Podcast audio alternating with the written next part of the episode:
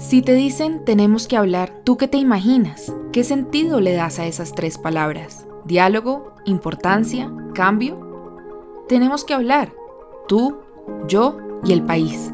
Llegó el momento de hablar, Colombia.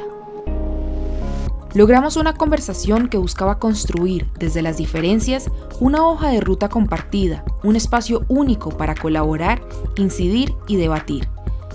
Esto es Tenemos que hablar Colombia.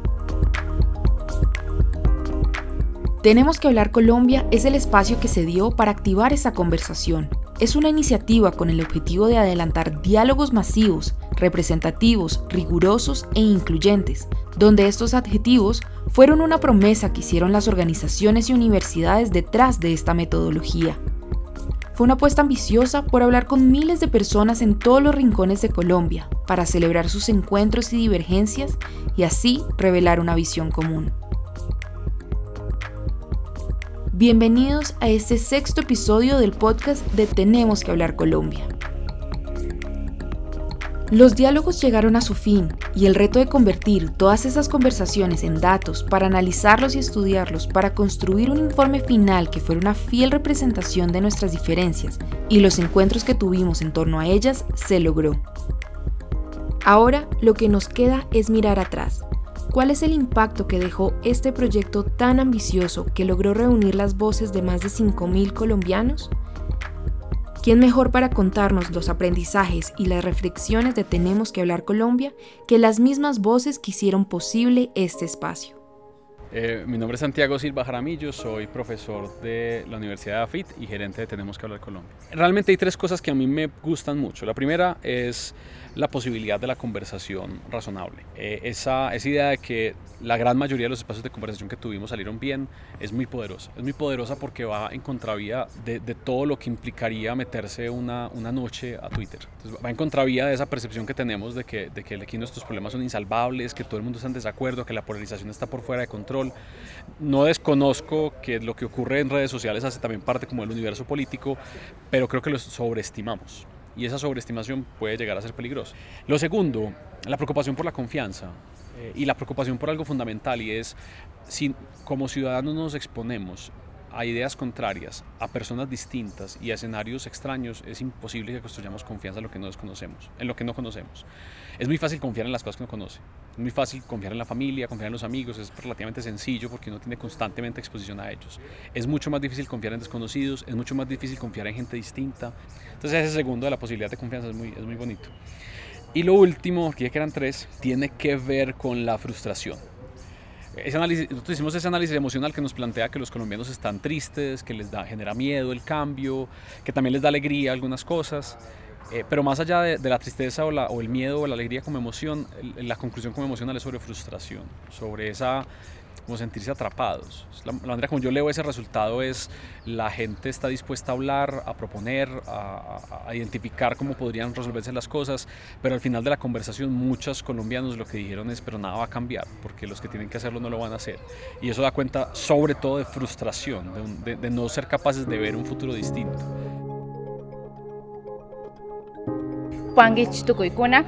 Saludo en lengua inga, que es parte de la familia lingüística del quichua, una de las 65 lenguas indígenas del país.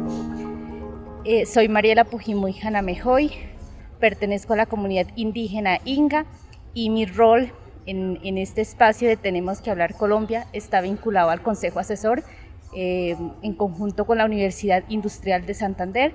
Bueno, importante que el, el diálogo sigue y seguirá siendo un mecanismo para hacer intercambio de experiencias, de conocimientos y sobre todo de construir una agenda colectiva que nos permita eh, seguir avanzando como pueblos y como país.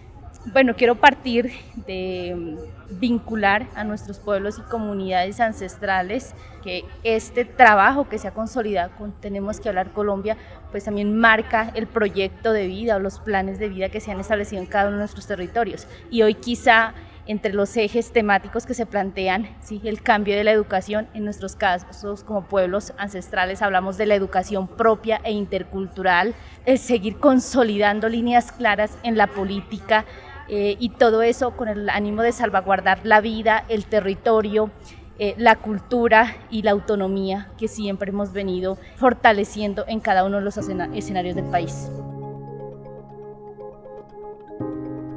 Mi nombre es Hernán Porras Díaz, soy el rector de la Universidad Industrial de Santander y fuimos básicamente líderes dentro de esta iniciativa.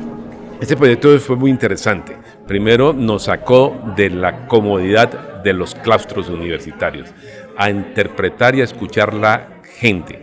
Dos, a entender que por más divergencia de criterio que haya de opinión, el diálogo, la conversación, junto con un poquito de paciencia, nos daban confianza para generar propuestas eh, proactivas en la construcción de un mejor país. Eso creo que es una eh, enseñanza fundamental para la academia, en general para las instituciones de educación superior, sobre todo, de tener orejas para escuchar mucho más a nuestra comunidad y de esta manera establecer unos diálogos de saberes eh, soportados entre el saber académico versus el saber popular de la cotidianidad del día a día del ciudadano de a pie para encontrar soluciones en conjunto. Mi nombre es Juan Camilo Restrepo Gutiérrez, soy el vicerrector de la Universidad Nacional de Colombia en la sede de Medellín. Yo creo que el aprendizaje más importante es que hay una disposición nuestra para conversar en la sociedad colombiana, que a través del diálogo realmente se pueden identificar problemas, que necesitamos escucharnos más. Yo creo que algunas de las cosas eh, digamos que el país no hace es escuchar al otro, por eso esa polarización tan grande que tenemos. Yo creo que es escucharnos para poder realmente encontrarnos en algunos puntos. Yo creo que no hay ningún ciudadano colombiano que quiera que este país fracase o que este país sea inviable. Por lo tanto, a través del diálogo creo que es el escenario fundamental de, de lo que este estudio nos arroja.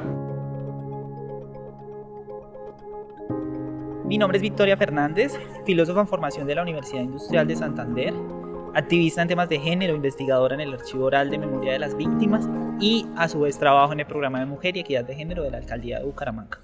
Aprendizajes que debemos preocuparnos muchísimo más y debemos enfocarnos en saber qué está sintiendo la gente.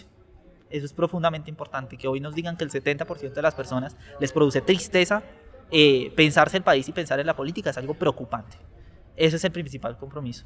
El segundo, a propiciar espacios de conversación en torno a lo político, en torno al país. Necesitamos que todo el mundo se meta en esta conversación, que todo el mundo hable de Colombia y creo que es el principal compromiso que debemos llevar nosotros como consejeros, las universidades eh, y la Fundación Ideas para la Paz como artífices eh, de esto, pero sobre todo el informe hoy está para que nos lo apropiemos como ciudadanía y que cojamos ese compromiso como ciudadanía.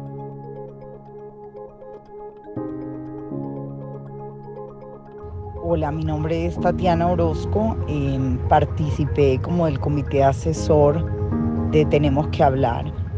Yo creo que em, uno de los aprendizajes más grandes de ese proceso fue habernos podido sentar con personas que pensaran distinto, personas con las que en un escenario normal no nos hubiéramos sentado, porque muchos no nos conocíamos porque pertenecemos a círculos distintos digamos, regionales, de conocimientos y tener esas conversaciones y no necesariamente ponernos de acuerdo, pero escuchar los diferentes puntos de vista de cada una de las personas es sin duda muy enriquecedor en estos procesos de construcción de país. Mi nombre es Rodrigo Uprimni, yo soy profesor de la Universidad Nacional soy investigador también en el Centro de Estudios de Derecho, Justicia y Sociedad de Justicia, columnista en El Espectador. O sea, muchos de los participantes, yo no participé en mesas de, de conversación, pero según los resultados, muchos de los participantes lo que decían es que hablar con gente diversa había sido productivo y les había permitido poner en perspectiva sus propias visiones y opiniones. O sea que eso confirma un poco la, la tesis defendida por algunos expertos en paz de la importancia de lo que uno llama diálogos entre improbables.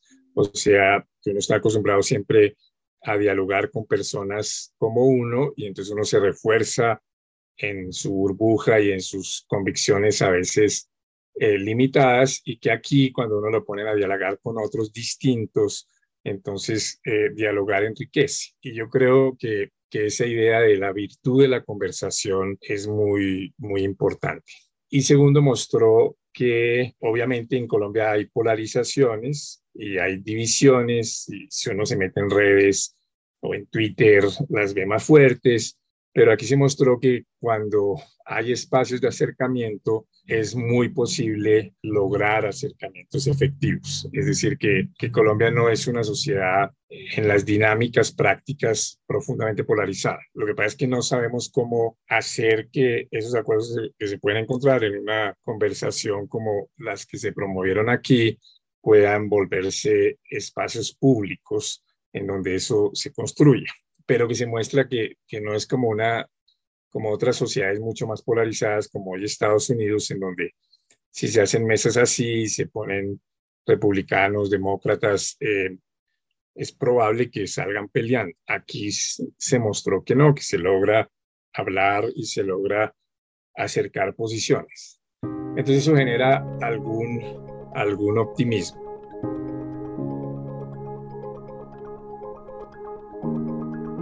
Tenemos que hablar Colombia es un proyecto para todos nosotros, para los y las colombianas en el país y en el exterior, para quienes estamos y quienes estarán.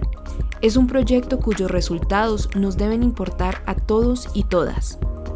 Aquí de nuevo Juan Camilo de la Universidad Nacional. Porque es la voz de los colombianos. Digamos que un poco el ejercicio es hacerlo en Colombia Escala. Y Colombia Escala es tener personas de diferentes, digamos, estratos socioeconómicos, de diferentes edades, de diferentes grupos poblacionales que nos permite que todos estemos involucrados dentro de la conversación. Entonces lo debemos tener en cuenta porque es precisamente la voz de todos los colombianos, de todos los rincones, representada en algunas personas, más de 5.000 personas que de alguna manera dijeron, esto pienso y esto pensamos, muchos de los que de alguna manera, digamos, estamos metidos en diferentes grupos o en diferentes edades, pues sabemos que hay, digamos, yo me convierto como en el vocero de lo que yo soy como persona y como miembro de esta sociedad. Por lo tanto, eh, debemos escucharnos porque allá hay un mensaje de la ciudadanía colombiana.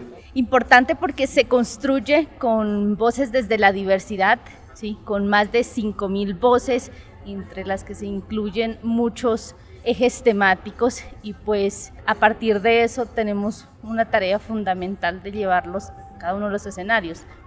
Tiende a ser un trabajo que nace en la academia, pero que hoy pues se lleva a, los demás estados. Como dice Mariela, indígena Inga, los resultados de esta iniciativa ya están en todo el país, pero lo más importante es que están también en manos de quienes buscan gobernar el país, sirviendo como una hoja de ruta para el futuro presidente y con una lección fundamental. El diálogo sí sirve y como dice Santiago, gerente del proyecto, también es necesario. A veces subestimamos perdón, la información que nos amplía nuestra perspectiva respecto a lo que ocurre en el país. Entonces estamos muy concentrados como en ciertos flujos de información, muchos de ellos además reafirman lo que ya pensamos, etc. Eh, esto nos permite ver lo que de pronto otra gente que no es tan participativa, que no tiene cuentas con miles de seguidores en Twitter, está diciendo y le está preocupando y se imagina del país.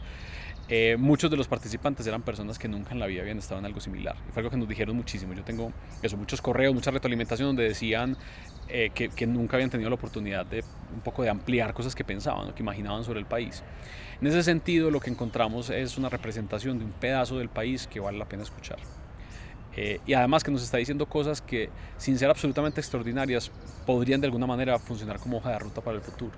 Y algo que probablemente Colombia ha tenido mucha dificultad en construir es precisamente eso, acuerdos mínimos sobre cosas deseables. Colombia es nuestra y a Colombia la sacamos adelante entre todos. Nosotros no podemos apartarnos de la conversación de lo que nos compete. Colombia nos toca cada cosa que pasa, desde lo que pasa en el Chocó, lo que pasa en la Guajira, lo que pasa en el Amazonas, si lo hablamos en medio ambiente, nos afecta. Así que todos nos tenemos que interesar, todos nos tenemos que apropiar de esta conversación y ser parte activa de esto que se llama Colombia. Colombia no es simplemente una zona geográfica. Colombia la conforman sus gentes, sus regiones, sus culturas, sus voces. Entonces eso hace imperante que todos tengamos que interesarnos. Colombia Hoy materializa en Tenemos que hablar Colombia una apuesta decidida por la paz, por el diálogo como una forma de construir hojas de ruta para lo que queremos como país. creo que eso no lo podemos olvidar. La conversación representa el reemplazo de las armas, el reemplazo de la violencia por la palabra y por los argumentos. Así que dando la cara, conversando de una forma sincera, poniendo los temas cruciales del país sobre la mesa, transformamos las realidades. Como dijo Victoria, activista en temas de género, Colombia es nuestra y la sacamos adelante entre todos. Puede que 5.000 personas en un país de 50 millones no se sienta mucho, pero como explica Rodrigo, cofundador de De Justicia, se deben tomar en serio. Yo creo que estos resultados son uno de los estudios cualitativos más grandes que se han hecho en Colombia sobre cuáles son las preocupaciones de los colombianos, qué quieren que cambie, qué sienten que debe protegerse, eh, y entonces traen resultados significativos para pensar los desafíos del país. No es una muestra estadísticamente significativa, pero sí un estudio cualitativo de enormes proporciones que deberíamos tomar en serio. Yo creo que es importante eh, eh, o nos debe importar mucho el resultado de este proceso por lo siguiente, porque si bien solo podría uno pensar que 5.000, más de 5.000 personas participaron activamente en estos diálogos, estas 5.000 personas es una muestra representativa a lo largo y ancho del país en forma etérea de tipologías también de, de regiones que nos permiten percibir que aquí está el sentir de la sociedad colombiana. Y si nosotros queremos intervenir de manera efectiva en la sociedad, pues nuestro método científico dice que lo primero que usted tiene que hacer es una radiografía que está expresada acá para luego atacar eh, cómo o, o, buscar cómo resolvemos los problemas a través de intervenciones efectivas. Entonces yo creo que la importancia de escuchar, tenemos que hablar Colombia, es porque podríamos ser mucho más efectivos y eficaces en el corto plazo. Tenemos que hablar Colombia cumplió con lo que nos acaba de decir Hernán, rector de la UIS, pues nos entregó una radiografía de cómo se sienten los y las colombianas, y en especial cuáles son los mandatos que le exigen al país.